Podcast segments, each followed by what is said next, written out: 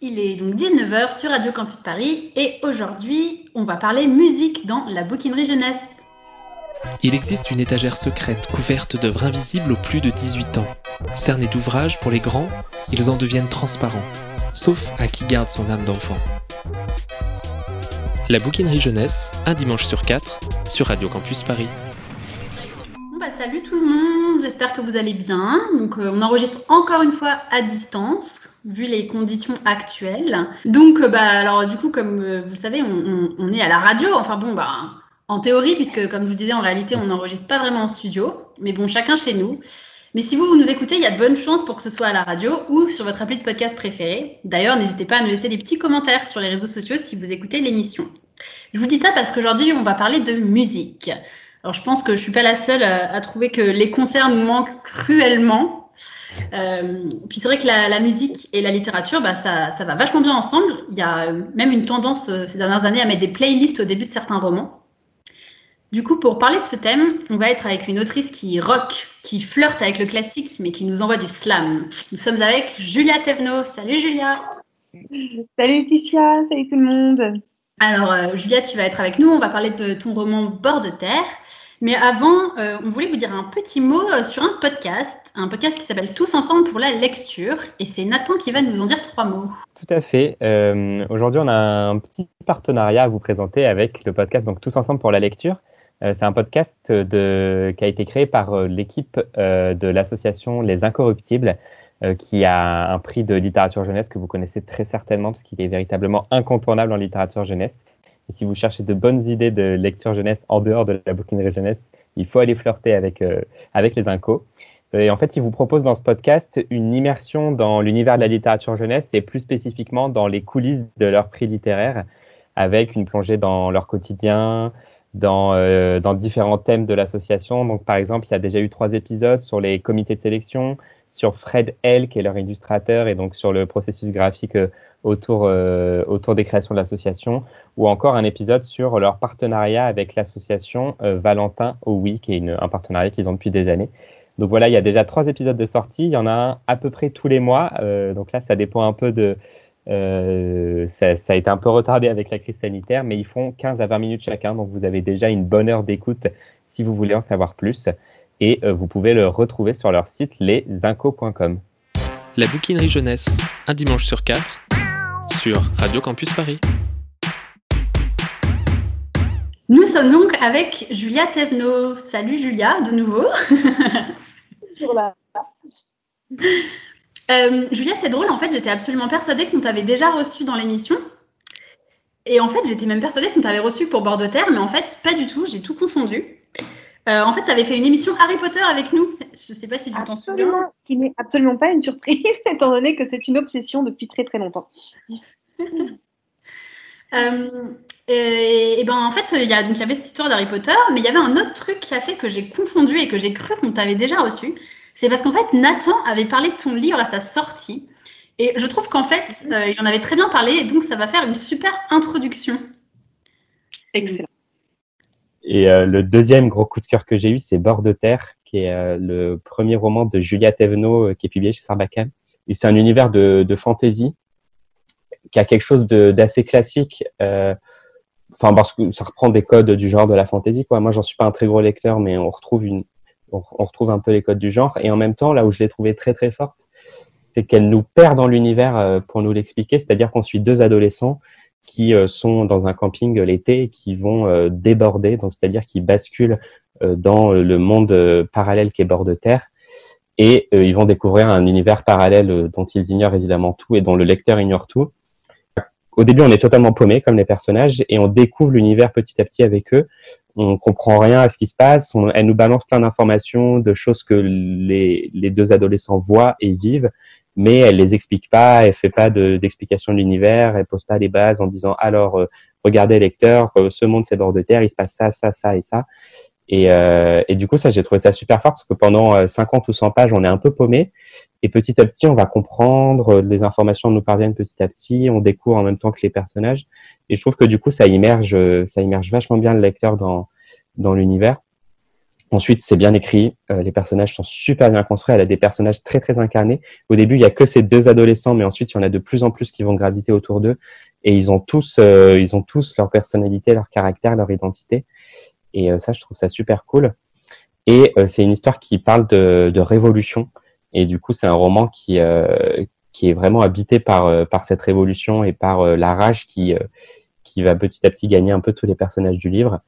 Et du coup, c'est un personnage, un, roman qui a une énergie folle, mais le tout euh, super bien construit. Euh, c'est 500 pages, mais moi, j'ai pas décroché une seconde. Je trouve que le rythme est super bien géré. Il y a des moments où tu es à fond et d'autres où elle prend plus le temps de poser tel ou tel personnage ou telle ou telle intrigue. Enfin, j'ai vraiment adoré d'un bout à l'autre, quoi. Et euh, j'ai été totalement bluffé.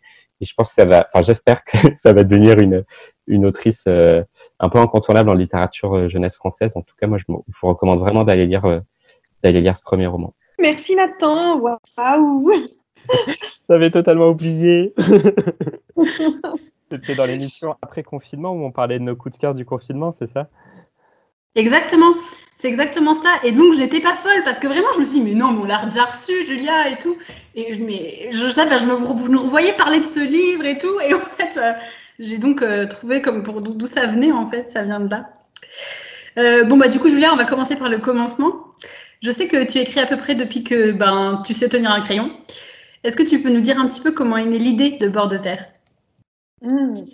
L'idée de, Bord de Terre, elle est née euh, de, mon, mon expérience de fanfiction, en fait. Euh, comme, euh, comme tu le dis, j'écris et je lis depuis très longtemps. Et l'une de mes premières expériences d'écriture, même si c'était évidemment pas exactement la première, c'était l'écriture de fanfiction Harry Potter, en fait. Hein. J'avais 12-13 ans. et la fanfiction, c'est extrêmement riche parce que ça te permet de te plonger dans un univers que tu connais déjà. Donc tu n'as pas tout cet exercice euh, qui est une part importante de l'écriture d'imaginaire notamment, qui est de construire un univers cohérent. Tu n'as pas besoin de ça. Tu arrives, tout est déjà en place. Tu n'as plus qu'à travailler ton style et ton appropriation des personnages et inventer ton histoire. C'est déjà beaucoup en fait. C'est déjà énorme. Et, euh, et donc la fanfiction m'a appris à faire tout ça. Et une fois qu'on se sent plus à l'aise, et c'est le cas de, plein d'auteurs, de, jeunes auteurs de fanfiction, on se permet euh, progressivement de s'éloigner des univers qu'on connaît, donc en l'occurrence de l'univers de Harry Potter. Et il se trouve que Bord de Terre, il est un peu né comme ça. Euh, j'avais une fanfiction euh, qui était, par exemple, la 30e fanfiction, je ne sais plus du tout. et de fanfiction en fanfiction, d'histoire en histoire, je m'éloignais de plus en plus de J.K. Rowling, de Poudlard. C'était des univers alternatifs, c'était des personnages que j'avais inventés, etc. Et au bout d'un moment, j'ai une copine qui me lisait, parce que dans ces, euh, forums, sur ces sites de fanfiction, on a une richesse qui est exceptionnelle, qui est celle d'être constamment en échange avec ses lecteurs. Et donc j'avais euh, une de ses amies qui me, qui me lisait, qui m'a dit, mais euh, cette histoire-là, franchement, pourquoi t'en fais pas un roman à toi? Parce que tu as presque tout inventé, il, il reste plus grand chose de Harry Potter.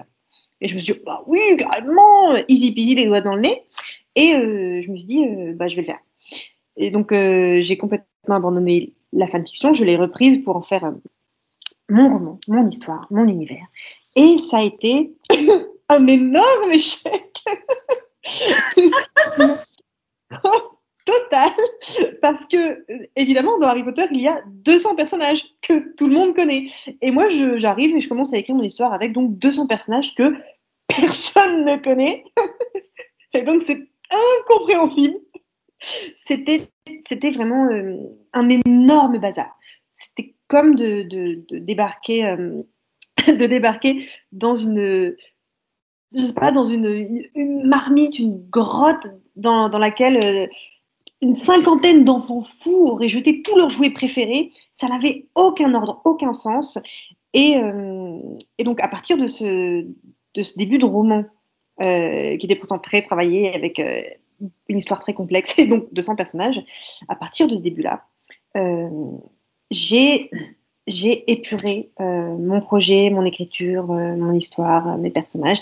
Donc, j'ai commencé un énorme travail à l'os, en fait pour réinventer ce que c'est que de construire son univers. Parce que c'est pas seulement euh, partir de quelque chose qui nous a plu, en l'occurrence euh, Harry Potter, et euh, le transposer. Ça ne fonctionne pas en fait, ça fonctionne pas du tout. construire son univers, il faut toujours partir de zéro. Et donc, de, version en version, D'ailleurs, dans mon dossier bord de terre sur mon ordinateur, j'ai quatre ou cinq versions, certaines très anciennes, dont une qui s'appelle bord de terre version trop de perso. Euh, de version en version, j'ai euh, trouvé ma voix, euh, qui est passée par énormément de coupes en fait. Voilà comment le roman est, est né, comment, comment cet, accouchement très étrange a eu lieu. Ah bah, moi, je savais pas du tout personnellement. C'est marrant. Euh, du coup, ça, a dû mettre longtemps en fait entre le premier et entre le première version euh, trop de personnages et la dernière. Il s'est passé, euh, il s'est passé du temps du coup, non? Écoute, oui, euh, beaucoup de temps. Après, la toute première version, c'était pas du tout bord de terre, du coup, finalement. hein. C'était euh, c'était un, truc apparenté, une sorte de, cousin mutant monstrueux. Euh, et, et je sais plus de quand elle date, cette version. Je pense qu'elle date de quelque chose comme 2013. Euh, mais, euh, elle n'a quasi rien à voir avec, euh, le roman, avec même la version sur laquelle j'ai commencé à travailler il y a deux ans pour, faire le roman final. Et Bord de terre, le roman qui existe en librairie, que les lecteurs ont lu. Celui-ci, en gros, avec tout le travail d'écriture, d'accompagnement de mon éditeur, il a mis véritablement deux ans à s'écrire, même si le, le brouillon initial daterait d'il y a quatre ans. Voilà. Alors maintenant, bah, un petit peu parler du thème de l'émission, donc de la musique. Elle est vraiment omniprésente dans l'histoire puisqu'elle est à l'origine de la magie, ce qui est d'ailleurs une idée absolument géniale. Comment est-ce que tu as eu cette idée? Comment est-ce que tu as travaillé à transmettre l'importance de la musique dans le roman? Alors, euh, la musique. Euh, la musique, c'est euh, quelque chose qui accompagne pas mal le, le process d'imagination, d'écriture, pour de nombreux auteurs d'ailleurs, hein, mais, mais également pour euh, de nombreuses personnes qui n'écrivent pas du tout, mais qui s'inventent des histoires sur les chansons qu'elles écoutent, ce qui est très très fréquent en fait. Euh, donc, euh, c'est quelque chose qui est présent, moi, qui est très présent euh, dans, ma façon d'écrire. Mais pour Bord de Terre, c'est encore autre chose en fait. C'est que j'avais dans l'idée, j'avais l'envie de parler de la culture. J'avais un, un peu un discours balourd à faire passer qui concernait qui concernait la culture, la place qu'elle tient dans l'éveil de la pensée indépendante, en fait, la façon dont on se l'approprie ou pas, et la façon dont les élites, euh, notamment, s'arrogent le droit de délimiter les contours de la bonne culture, la culture légitime, d'un côté, et la mauvaise, celle qui n'a que des vertus utilitaires, euh, de divertissement, d'abrutissement. Euh, et donc, dans Bord de Terre, Bord de Terre, la, la ville, qui est le, cette ville est presque le héros du, du roman qui s'appelle Bord de Terre. Dans Bord de Terre, euh, la, culture euh, légitime, la bonne culture entre guillemets, ce serait la poésie, qui est donc la culture des châtelains, et la mauvaise, euh, la culture des sales gosses, c'est donc la chanson, celle qui anime Bord de Terre et qui, permet de, travailler, de faire du feu, qui, permet de faire des choses. En fait, elle est utilitaire et divertissante. Donc il y a une tension symbolique et sociale très forte, et donc la musique est symbolique de ça. Du coup, euh, moi, j'avais envie de donner ce propos sur la culture. Ça pu être, c'est la musique, mais ça aurait pu être le dessin, la peinture, n'importe quoi en fait. Et euh, j'ai choisi la, musique d'abord, comme je disais, parce qu'elle m'accompagne pas mal dans le processus créatif, euh, mais aussi parce que je crois, euh, j'ai peut-être tort, hein, mais que c'est actuellement, dans, notre monde culturel actuel, l'une des formes de culture les plus universellement accessibles à tous et assez partagées. Euh, donc par, la, par toutes les, classes sociales, euh, euh, ce qui en fait un vecteur euh, d'imaginaire très puissant. Et dernière chose, il faut reconnaître que des vers, des paroles de chansons, des paroles de, de, poésie, etc., c'est très pratique comme device, euh, comme outil magique dans un roman, sous la forme romanesque, des paroles de chansons, c'est génial, c'est très très facile à mettre en page, à mettre en œuvre, c'est un outil qu'on voit visuellement apparaître sur la page, euh, donc c'est super.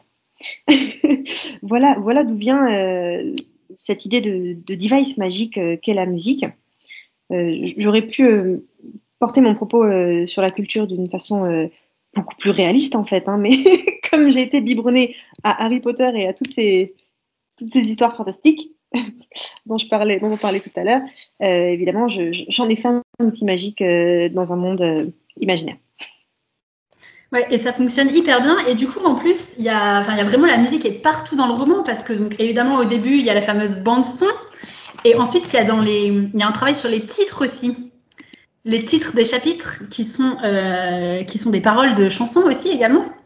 Ça, comment euh, est-ce que tu as choisi, euh, comment ça s'est fait ce travail sur les titres? Est-ce que est-ce que c'est la musique que tu écoutais à ce moment-là? Est-ce que c'est, c'est, réfléchi Comment?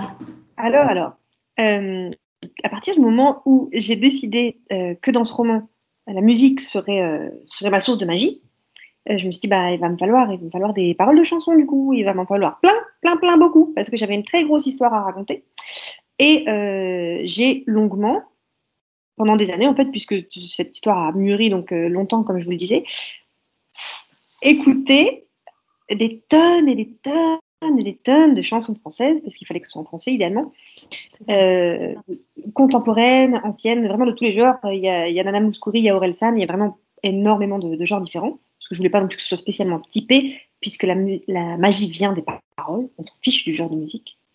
Euh, et donc j'ai vraiment recensé très longuement des paroles de chansons euh, que j'ai que j'ai euh, alignées dans un document Word qui fait 62 pages, je lis toujours. 62 pages de, citations de chansons, ça s'appelle Banque de citations, c'est un document qui m'a été extrêmement précieux, même s'il m'a rendu folle. Et chaque fois que j'avais besoin, non pas forcément d'un sortilège magique euh, dans l'histoire, même si je le faisais aussi, mais d'un titre de, chapitre. chaque fois que j'avais besoin, soit qu'un personnage euh, s'envole par magie, soit qu'il fasse de la lumière par magie, soit qu'il puisse de l'eau par, magie, soit d'un titre de chapitre du coup qui restitue une émotion, une action ou quoi, eh bien je retroussais mes manches et je plongeais dans mes 62 pages de citations. Et je les parcourais longuement et c'est ainsi que c'est ainsi que ces chapitres, ces titres de chapitres ont trouvé leur, leur nom. Très bien. Eh ben, euh, du coup, tu nous, as, donc, tu nous as un peu expliqué que euh, donc là, le, cette première expérience euh, de roman, tu as, fait plusieurs versions, etc. Mais je sais qu'il y a d'autres d'autres livres qui arrivent. Est-ce que eux aussi, tu les as écrits comme ça, du coup, ou est-ce que cette fois, tu as fait un plan au départ? Ça a été très différent. L'écriture de Bord de Terre a été très douloureuse, j'en ai pas parlé tout à l'heure, mais du coup, vous pouvez imaginer, vu toutes les versions par lesquelles il est passé, à quel point ça a été une souffrance absolue. Et euh, les projets suivants, les projets littéraires suivants ont été très différents dans leur approche. C'est-à-dire qu'il s'est passé un, il y a eu un, déblocage euh, que je connais bien en tant qu'éditrice, en fait, parce que je suis éditrice euh, de jour et, et, autrice la nuit. Et je le connais bien en tant qu'éditrice dans l'accompagnement que je fais des auteurs. Après le premier roman, fréquemment, enfin toujours, mais vraiment très souvent, il y a un déblocage dans la façon de percevoir l'écriture, de construire son roman et surtout de penser à son lecteur. Euh, et mon deuxième projet littéraire euh, a émergé en fait après la signature de Bord de Terre. Bord de Terre n'était pas tout à fait terminé, et surtout j'avais encore beaucoup de travail de réécriture. Mais à partir du moment où je l'ai signé, où le livre est devenu réel, euh, énormément de choses se sont débloquées euh, structurellement, euh, narrativement dans ma tête. Et mon projet suivant, je l'ai construit dans un brouillon de mail, je l'ai écrit. Enfin, j'ai écrit le, plan qui, tenait en 12 chapitres. Et le projet en lui-même, qui est un projet court pour le coup, mais je l'ai écrit en un mois à peu près. Donc ça a été très différent différent, euh, beaucoup plus facile, euh, beaucoup plus en maîtrise, tellement agréable. J'ai beaucoup moins lutté.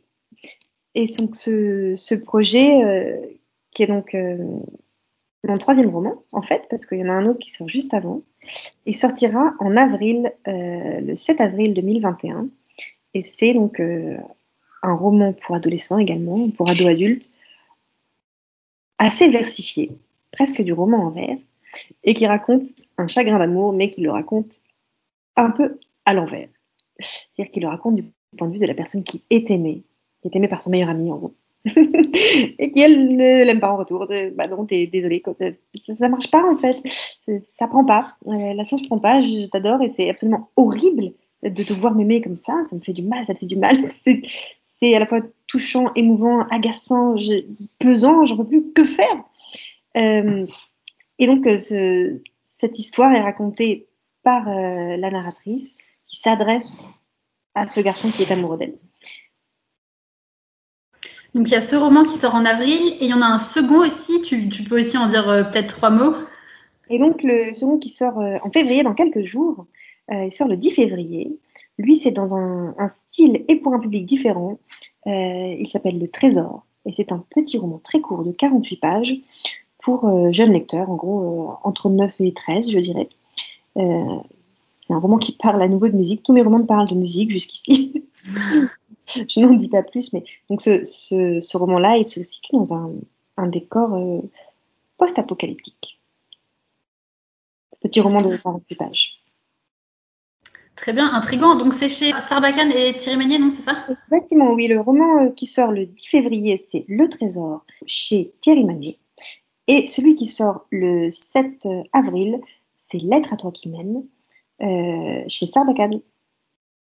Bon bah, très bien. Donc ça c'était voilà, c'était les bonnes nouvelles. Effectivement, la mauvaise nouvelle c'est qu'il n'y a qu'un seul tome de Bord de Terre. C'est un one shot. Mais la bonne nouvelle c'est qu'il y a deux nouveaux romans qui arrivent dans les mois juste vraiment là en février et puis en avril. Bon, bah super, bah, Julia, tu restes avec nous.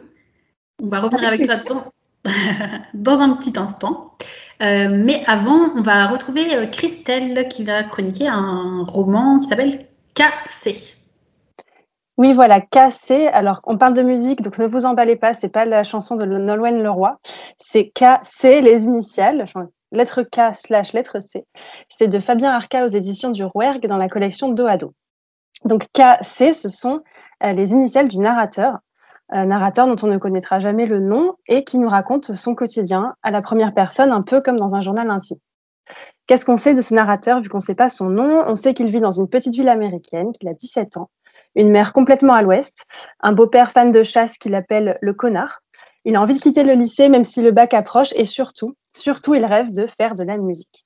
Et pas n'importe quelle musique, du punk rock.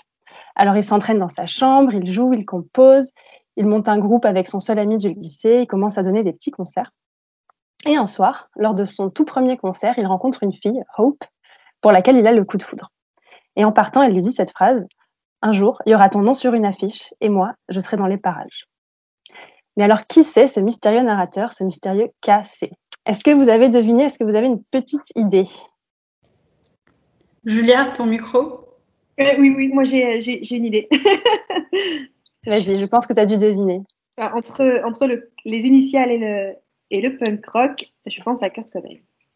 Effectivement, bravo Julia. Alors en fait, rien n'est jamais vraiment dit dans le texte, mais la quatrième de couverture nous le spoil allègrement, donc je la cite. Derrière ces initiales plane l'ombre de Kurt Cobain. Et une fois qu'on sait ça, on peut commencer à repérer quelques indices, ou du moins essayer de les chercher un peu partout. Euh, on a la ville d'Aberdeen aux États-Unis, où est né Kurt Cobain. On a euh, cette citation de Neil Young qui est citée Better to fade out than fade away, qui, si j'ai bien compris, a été citée par Kurt Cobain dans sa lettre de suicide. Euh, à un moment, il prend le fusil de chasse de son beau-père qu'il vend en cachette pour s'acheter une guitare électrique. Or, Kurt Cobain s'est suicidé avec un fusil de chasse. Et puis évidemment, on a plein de références au punk rock et euh, aux paroles de chansons qui ont été euh, composées par l'artiste. Alors moi, j'y connais rien en punk rock et encore moins en Kurt Cobain. Tout ce que je savais, c'est qu'il faisait partie du club des 27. Est-ce que vous savez ce que c'est, le club des 27 Ouais. En fait, c'est euh, voilà. Vas-y, Nathan. Ah non, je disais juste, c'est triste, mais bah, c'est toutes les, c'est les grands artistes, notamment musicaux, qui se sont suicidés à l'âge de 27 ans, c'est ça? Ouais, voilà, suicidé ou mort en tout cas.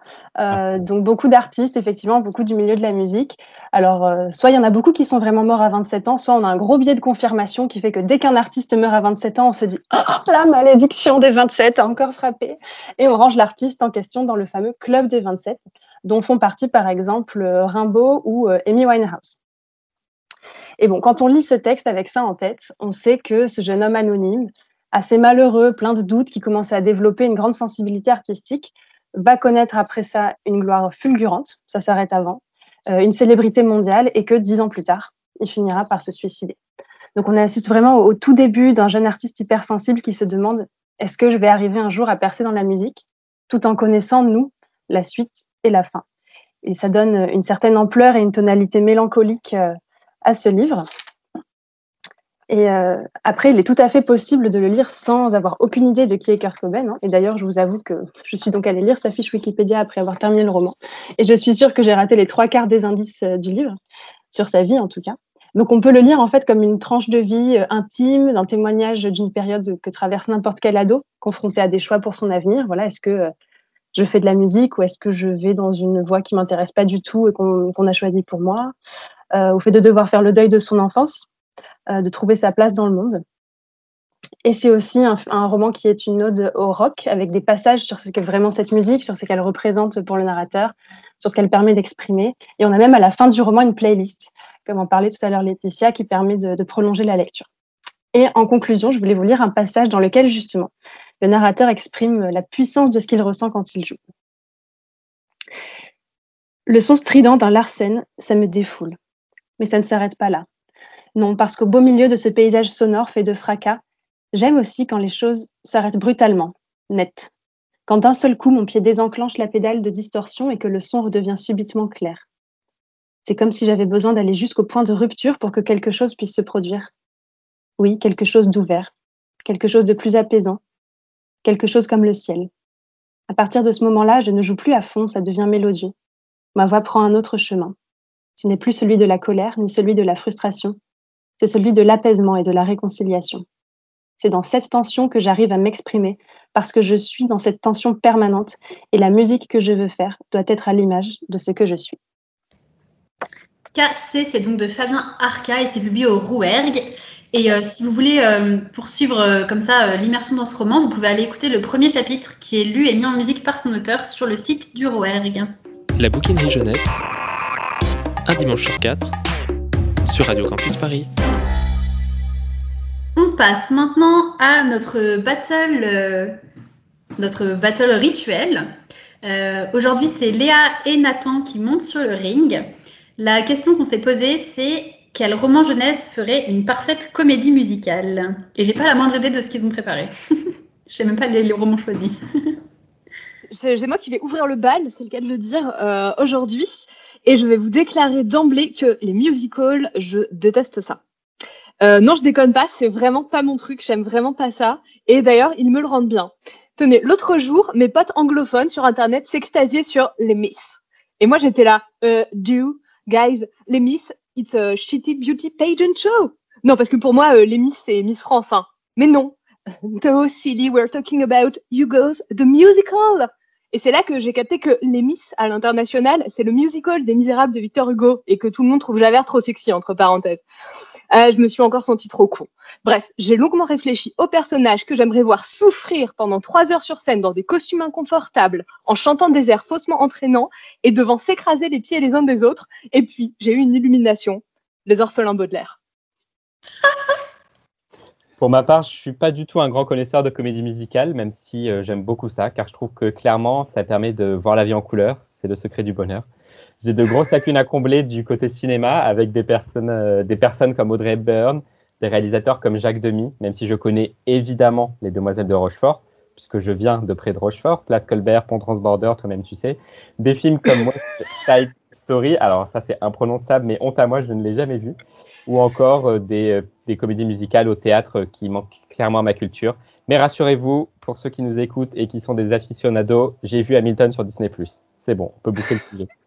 Comme il s'agissait pour moi de voir la vie en couleur, j'ai choisi un univers bien cocooning et en même temps joyeux qui va au moins remporter le vote symbolique de Léa, à savoir la BD Loup.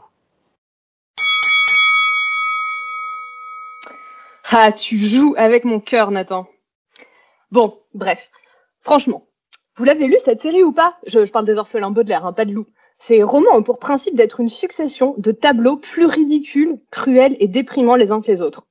Ça se prête pas de ouf à la production d'un spectacle, ça? Moi, j'imagine déjà la prod. On embauche Adele pour écrire des chansons tristes et lancinantes. On sort Tim Burton de sa léthargie hollywoodienne pour faire des décors gothiques à souhait. Et on caste les meilleurs jeunes premiers habitués à incarner des ados dépressifs. Genre, on prend Isaac Wright, Bran dans GOT, ou Miley Bobby Brown, Eleven de Stranger Things, et hop, on les fait jouer Violette et Klaus. C'est parfait.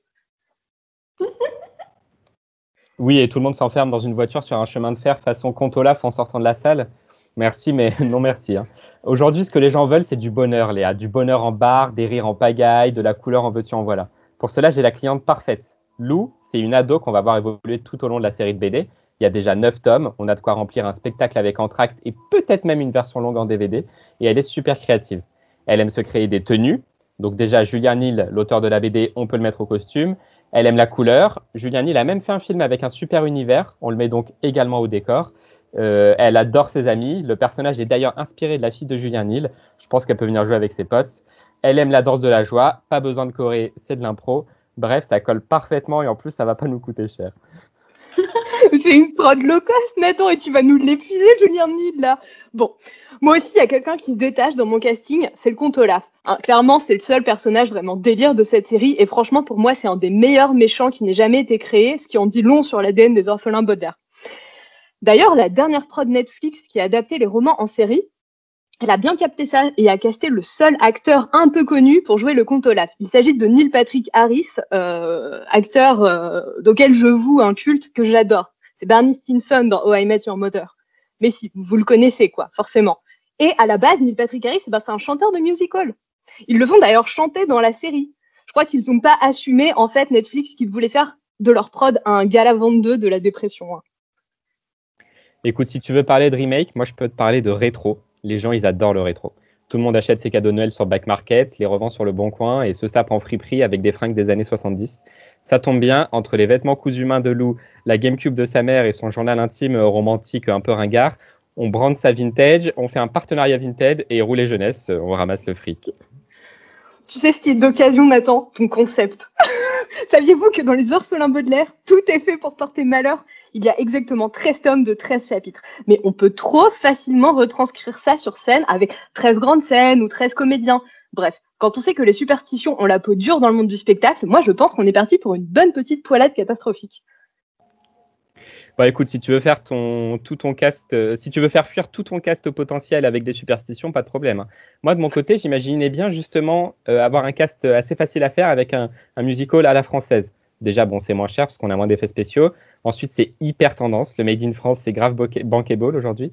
Et puis, on peut utiliser plein d'artistes francophones de la scène française. Et d'ailleurs, si on finit par avoir du budget, on ne sait jamais. Hein, euh, J'appelle Angèle pour jouer Lou. Et là, tu remplis deux mois de programmation. Ouais, moi j'ai Adèle, toi t'as Angèle. On joue clairement pas dans la même cour, mon vieux.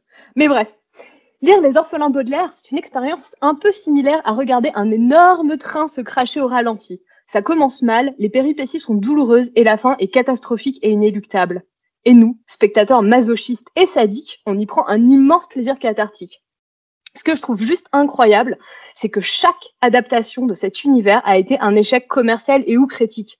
C'est tellement dans l'esprit de la série que mon détecteur de méta trop cool se met à vibrer à chaque fois qu'on en parle. Je suis certaine que le musical serait lui-même une série de catastrophes. Les acteurs perdraient leur voix, la salle prendrait feu et on pourrait probablement voir l'auteur chelou de cette série rire cruellement dans les décombres de la salle. Par contre, lire Lou, c'est une expérience similaire à un grand sourire qui s'étire comme une barbe à papa. Vous savez, vous avez une grande et légère boule de sucre devant vous, drôlement réconfortante, que vous mangez par petites bouchées comme un nuage. Bon, j'ai été très cynique dans ce livre contraire, mais moi, je suis, je suis sûr qu'un spectacle qui met en scène Lou, ce serait un spectacle doudou à 200%. Vous y allez en pyjama pilou pilou, parce que ce sera autorisé. Vous le regardez en chantant et en mangeant des M&M's, de préférence pas en même temps, euh, rapport au fait de pas s'étouffer. Et comme les personnages de la série ont absolument tous les âges et grandissent, on peut y aller en famille allez, moi je file, euh, j'appelle les producteurs parce que là je me suis auto-convaincu.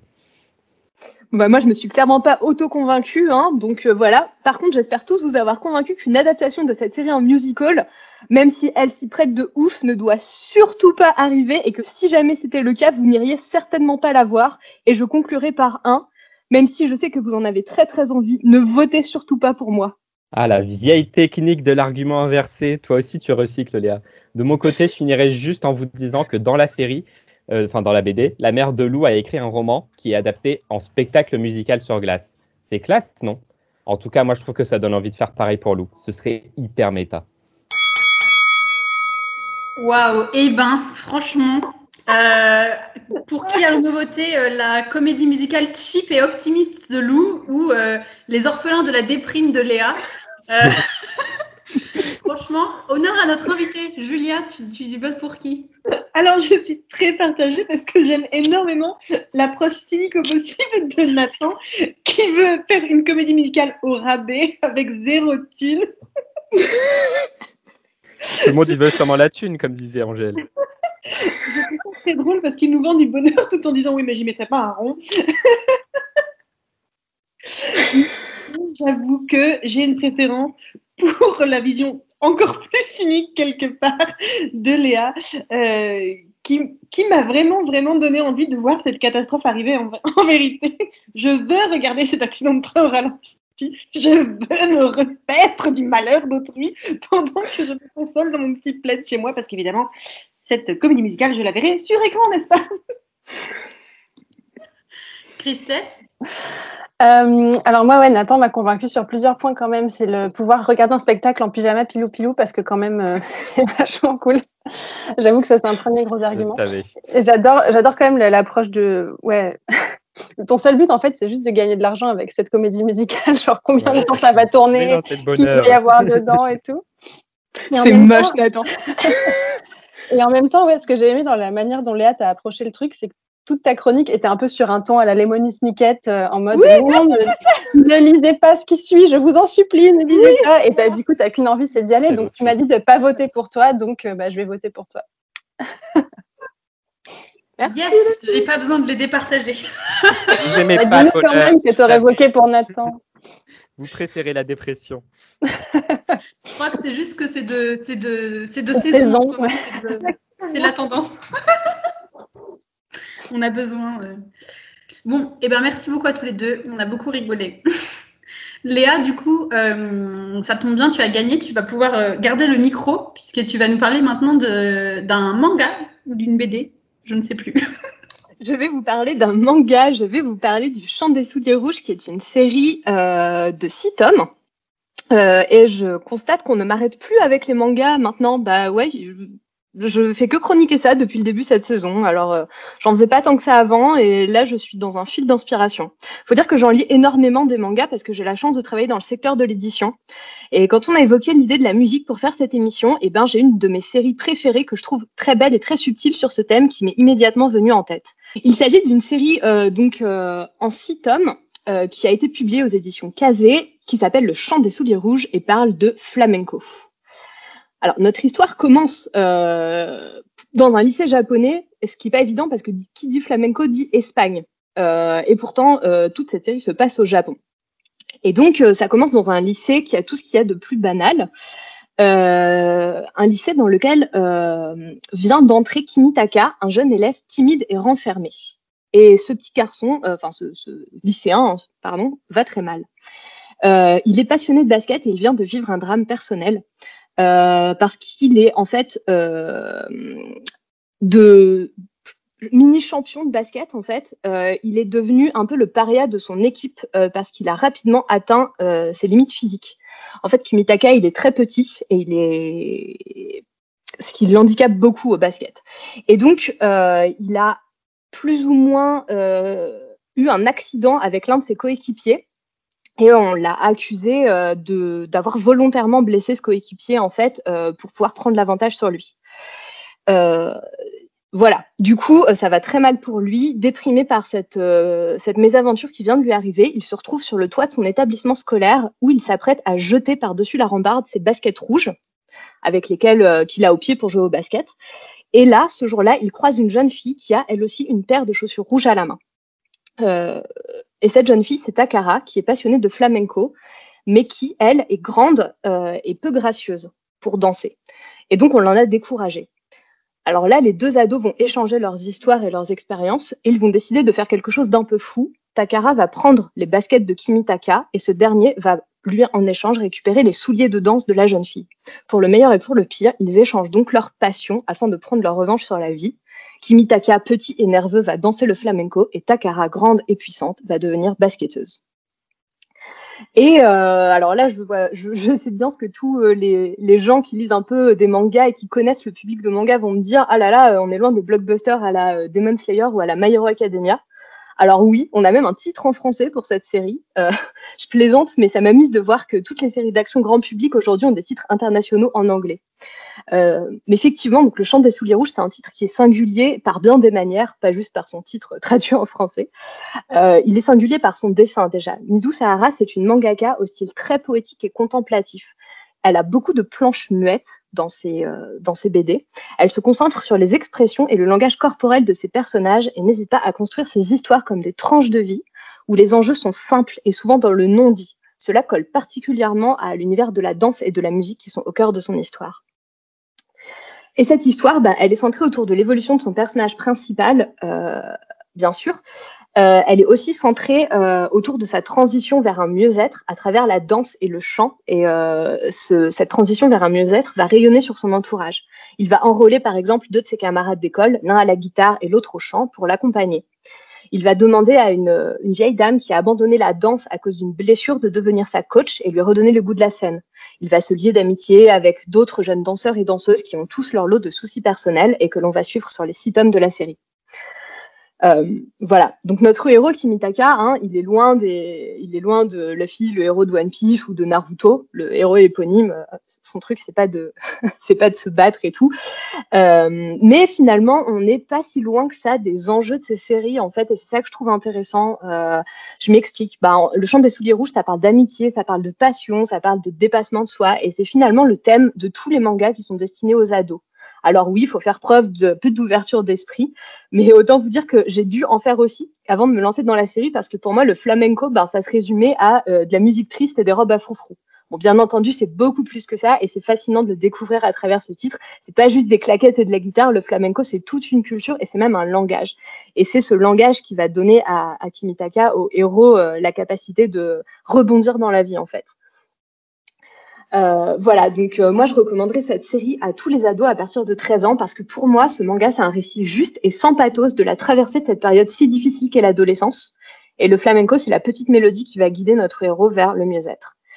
Euh, voilà, je pense que c'est très facile de s'identifier à, à, ce personnage parce qu'au fond, nous, on a tous fait bah, des choses qu'on regrette un peu. Euh, lui, la blessure qu'il a infligée à son, à son coéquipier. Et on a tous aussi au fond de nous des désillusions sur la vie et une part de haine de nous-mêmes qu'il est difficile de gérer, surtout dans une période aussi compliquée que les années collège-lycée. Donc voilà, parfois changer de regard sur soi et sur le monde pour prendre un nouveau départ, bah, c'est ce que nous raconte cette série à travers la musique. Et je l'ai beaucoup aimé. Voilà, Le chant des souliers rouges, chez Kazemanga, en six tomes. De Mizu Sahara. de Mizu Sahara, ouais. Merci beaucoup Léa.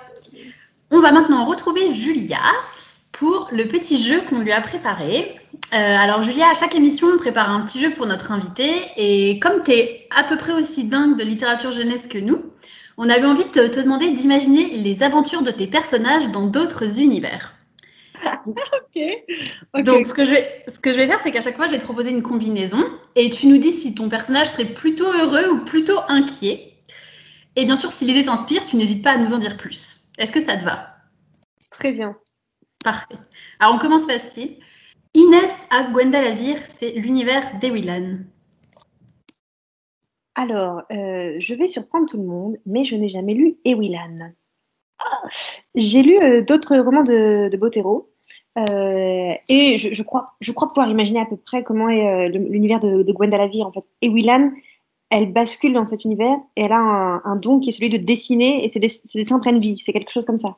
C'est ça exactement. C'est un monde qui est plutôt assez enchanté, euh, même si euh, il y a quand même des, y a une guerre en cours et tout ça, mais qui est quand même toujours hyper positif, décrit très très magique, très euh, plutôt positif. L'univers en tout cas. Inès, Inès, je pense qu'elle s'éclaterait complètement à Gwendalavir parce qu'Inès c'est c'est un peu moi quand j'étais petite, c'est une baroudeuse, une aventureuse qui font tête, font tête baissée dans les dans les aventures et euh, je crois qu'elle adorerait à la fois la magie et le danger euh, de l'univers de Gwendalavir. Ok. Deuxième proposition. Tristan à Poudlard. Tristan à Poudlard, je pense qu'il serait extrêmement mal à l'aise, le pauvre. C'est un milieu hyper tradit, euh, Poudlard, avec énormément de, de pression sociale. Et, et, je pense qu'il serait super pas dans ses baskets, en fait. Les, les, profs seraient pas du tout compréhensifs avec lui, qui ne regarde pas les gens dans les yeux, supporte pas d'être touché et n'aimerait pas voler sur un balai, certainement. Bref, je pense que ce serait l'enfer. Il ferait une dépression. je savais que ça allait nous réserver des surprises, ce jeu. Ensuite, Aïssa dans les districts de Panem de Hunger Games. Elle bute tout le monde. J'attendais une réponse un peu comme ça. Philadelphie à la citatielle de la passe miroir. Ah, alors ça c'est euh, une question euh, piège en fait parce que j'ai de nombreuses, de très nombreuses lectrices. Bon, je dis lectrices parce que globalement c'est des filles qui lisent, hein, quels que soient les goûts. Euh, mais de très très nombreuses lectrices qui m'ont dit que Philadelphie leur faisait beaucoup penser à Thorne. Thorne que j'adore, qui, est- un personnage froid, fascinant, mystérieux, etc. Mais je suis pas d'accord en fait. Je trouve que Philadelphie, il est beaucoup plus expressif et sensible, beaucoup plus euh, euh, accessible dans son rapport poétique au monde. Thorne est mystérieux en fait, on ne sait pas grand-chose de lui, et on sait énormément de, de Philadelphie. Euh, donc euh, Philadelphie dans la citatielle, je pense qu'il serait un peu comme à bord de terre en fait, dans un milieu sur, surprivilégié, à vivoter en étant pas vraiment satisfait, mais à, se contenter de ce qu'on lui donne, euh, à se trouver son petit recoin de, poésie ou d'art ou de quoi que ce soit, à profiter des privilèges qui sont les siens parce que c'est un lâche intégral, mais euh, à aussi trouver euh, des, espaces pour, trouver l'amour et l'amitié parce que c'est un être humain sensible. Donc voilà. Et alors, il m'en reste deux. Alma dans le Oxford de Lyra, dans la croisée des mondes. Là, eh ben, je suis tout à fait surprise parce que je ne sais pas quoi faire de cette association. Euh, Alma est un personnage euh, vachement urbain, très en colère. Elle est, elle est révoltée euh, par l'injustice.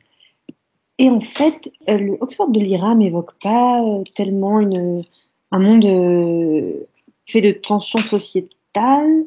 Euh, c'est plus loin dans le- dans l'univers, en fait, il y a des tensions, c'est euh, les tensions euh, autour de la religion notamment. C'est Donc, ça. Alpha, à mon avis, si elle devait faire sa- son trou dans ce monde-là, elle, euh, elle, elle montrait un collectif ou, ou une organisation contre les. contre Madame Coulter, en fait, contre les, les, les sales kidnappeurs d'enfants qui veulent les séparer de, de leurs démons et, et, et contrôler le monde par la religion. Elle supporterait pas ça. Et une petite dernière pour la route. Pégase dans la guerre des clans. Bah, je pense qu'il mettrait le bazar. Le gars, c'est un chien, donc on rappelle, hein, c'est un gros chien gris tout fou qui, renifle les terriers, etc. Et donc, euh, il, est très gentil, mais il n'est pas très intelligent. hein, il est très, très attachant, mais ça reste un gros chien. hein. Donc, je pense qu'il mettrait le boxon euh, sans, sans horizon, sans intention. Merci beaucoup, Julia. Mais je t'en prie avec plaisir, c'était un excellent jeu. Euh, bah, écoute, tu peux rester avec nous jusqu'à la fin, si tu veux. Il n'y a pas de souci. Radio Campus Paris. Euh, on passe maintenant à la chronique de Nathan. Tout à fait. Euh, Aujourd'hui, euh, je voulais commencer ma chronique sur une phrase qui est celle-ci. Balthazar était le plus grand violoniste parmi les ours polaires. C'est la première phrase euh, du véritable album Doudou que j'ai choisi de vous présenter aujourd'hui. Euh, paru il y a bientôt 4 ans aux éditions Helium, Expédition Balthazar est un album de Kirsten Sims qui m'a fait fondre le cœur comme un glaçon qui crierait en, en disparaissant. Euh, on y suit donc l'histoire de Balthazar le Grand, qui est décrit comme le dernier ours polaire à jouer du violon dans un cirque. Et effectivement, on le voit au début de la d'un grand chapiteau de cirque en train de, jouer du violon devant, euh, devant une foule. Et, euh, et lui, il a l'air euh, de plutôt s'y plaire. En tout cas, sa petite mine un peu, un peu inexpressive ne laisse montrer ni une grande joie, ni une grande tristesse. Mais il va quand même être libéré par ses admirateurs qui le font fuir du cirque. Du coup, tout sourire et en même temps le regard curieux, on le voit partir à l'aventure. Il traverse des paysages ensoleillés, euh, des villes, la savane. Il fait un peu le touriste et il erre euh, parmi euh, tous les endroits qu'il découvre. Il traverse les continents et il, il part véritablement à la découverte d'un monde qui lui était jusqu'alors totalement inconnu. Il va aussi faire des rencontres et l'album dit que certains jours, Balthazar était chanceux et tout se passait bien, et d'autres fois, il se sentait terriblement seul et complètement perdu. Donc même si Balthazar est un violoniste et qu'on le voit au début jouer du violon euh, devant, euh, devant toute une foule, euh, la musique est pendant une grande partie de l'album assez peu présente et on est presque plutôt dans une sorte d'ode au voyage et en même temps une, une description aussi dans ces moments les plus difficiles. c'est un périple initiatique où on voit ce petit ours traverser le monde pour rencontrer les autres, pour sortir d'un univers qu'il connaissait jusqu'alors, qui était celui du cirque, pour, pour découvrir les autres, mais aussi pour se découvrir lui. Et c'est hyper chouette de voir dans un album pour enfants euh, une histoire euh, aussi euh, profonde et mélancolique et en même temps vraiment toute simple parce que parce que c'est l'histoire d'un ours qui traverse le monde et juste ça, ça fait une bonne histoire, notamment pour les enfants. Et donc on le voit traverser le monde jusqu'à jusqu'à retourner finalement chez lui sur la banquise. Donc la musique, même si elle est effectivement peu présente tout au long de l'album, comme je vous le disais, elle reste là parce que Balthazar il se balade avec un petit sac à dos rouge et même si on voit pas le violon euh, dépasser du sac à dos comme c'est le cas sur la couverture, on imagine pourtant tout au long de l'histoire que dans ce sac à dos il y a son violon et il y a donc la musique qui l'accompagne et qu'il a pour l'instant juste laissé de côté. Moi j'ai eu l'impression que par son absence le violon il, chantait dans le dos de Balthazar, que Balthazar des fois on le voit penser au cirque, on l'imagine penser à son passé on voit bien que même si euh, il était quand même content d'être libéré du cirque par ses admirateurs, euh, ça lui manque aussi un peu parce qu'en fait c'était son confort et c'était son chez lui. Mais comme je le disais, euh, Balthazar traverse le monde, retourne sur la banquise et va retrouver son chez lui, à savoir son grand-père, qui est aussi un violoniste. Ce qui m'a d'abord frappé avec cet album quand j'ai découvert, vous vous en doutez un peu parce que c'est un peu le cas à chaque critique dans la bouquinerie jeunesse, c'est son style. Euh, parce qu'avec euh, un dessin euh, brossé qui à la fois, j'ai eu du mal à dire si c'était de la peinture ou du pastel ou les deux ou juste l'un des deux styles. Ce style nous plonge dans des dessins profonds, parfois sombres, parce que c'est des, des, grands aplats de couleurs. il y a beaucoup de ciel étoilé. ces grandes illustrations nous, nous plongent dans les pensées de Balthazar, nous touchent et nous emmènent en voyage.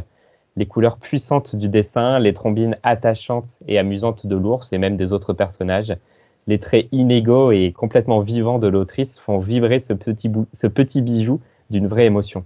On est tous à la fois triste, joyeux, interrogatif et secoué de suivre l'histoire de cet ours Balthazar. Mais finalement, comme lui, on finit dans les bras d'un être cher. Et on se sent aimé, on se sent soulagé et on se sent finalement chez soi. C'est donc Expédition Balthazar de Kristen Sims et c'est chez Helium. C'est ça. Mais voilà, euh, c'est déjà l'heure de nous dire au revoir. L'émission est déjà terminée. Il me reste à te remercier, Julia. Merci beaucoup d'être venue euh, nous voir euh, aujourd'hui, d'avoir passé cette heure en notre compagnie. Merci, c'était un grand plaisir. donc on rappelle qu'on peut retrouver donc tes romans chez Sarbacane, donc Bord de terre, et puis Lettre à toi qui m'aimes qui sort en avril, ainsi que donc chez Thierry Magnier, Le Trésor. Pour conclure, je vous ai trouvé une citation de Nathalie Legendre dans un roman qui s'appelle Écoute battre mon cœur. Nourris ta musique, donne-lui la vie. Une fois que tu sauras faire cela, la partition la plus complexe sera un jeu d'enfant. Invente-lui une histoire, puise dans les émotions et retransmets-nous-le. À quoi peut bien servir la perfection seule?